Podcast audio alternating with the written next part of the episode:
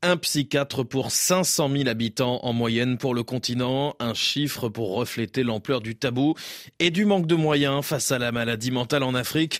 Le Monde Afrique nous propose cette semaine une série exceptionnelle de 10 articles intitulés L'Afrique en thérapie, car comme partout la maladie mentale ne rime pas systématiquement avec la folie, elle peut toucher tout un chacun. Bonjour Elise Barthé. Bonjour Julien. Journaliste au Monde, avec nous pour nous présenter cette série traversée par un constat, celui du manque d'investissement. Oui, la santé mentale est le parent pauvre des politiques publiques en Afrique et c'est pas nouveau. Selon euh, l'Organisation mondiale de la santé, les États africains allouent en moyenne 0,46 dollars par habitant à la prise en charge de ces troubles. 0,46 dollars, c'est bien en deçà des 2 dollars par habitant qui sont recommandés par les pays à faible revenu. Et pour vous donner une idée du manque de moyens, des inégalités qui persistent sur le continent, on a, on a creusé un exemple qui est assez parlant. Au Soudan du Sud, par exemple, un pays de 11,4 millions d'habitants qui sont durement affectés par les guerres civiles, seuls trois psychiatres exercent actuellement. Pourtant, bah, on s'en doute, les, les besoins sont immenses. En Afrique comme ailleurs, des gens souffrent de dépression, de schizophrénie, de troubles bipolaires, de stress post-traumatique.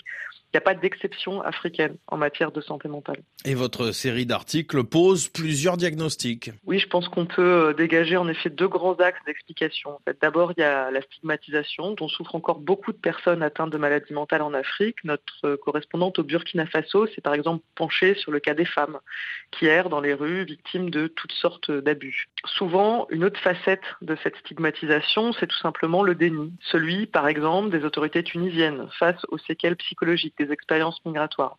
L'autre grand axe pour expliquer le manque d'investissement, c'est que l'essentiel des ressources et l'attention des bailleurs reste concentré sur des maladies infectieuses, sur des pathologies très meurtrières comme le paludisme, le sida, la tuberculose, la rougeole, Ebola ou plus récemment le Covid-19.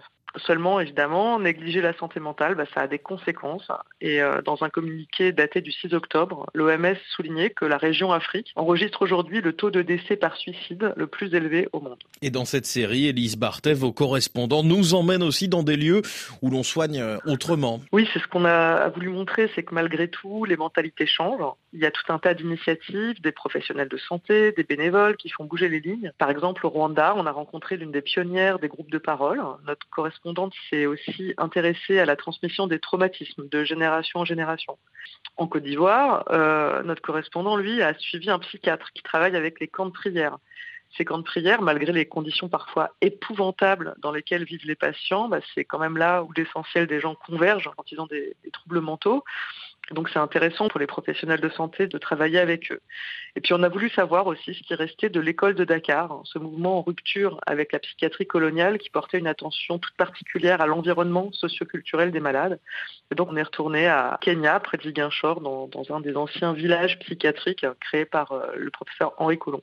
Merci Elise Barthet, journaliste au Monde, pour nous présenter aujourd'hui cette série en 10 articles, l'Afrique en thérapie, 10 articles à retrouver sur le monde.fr.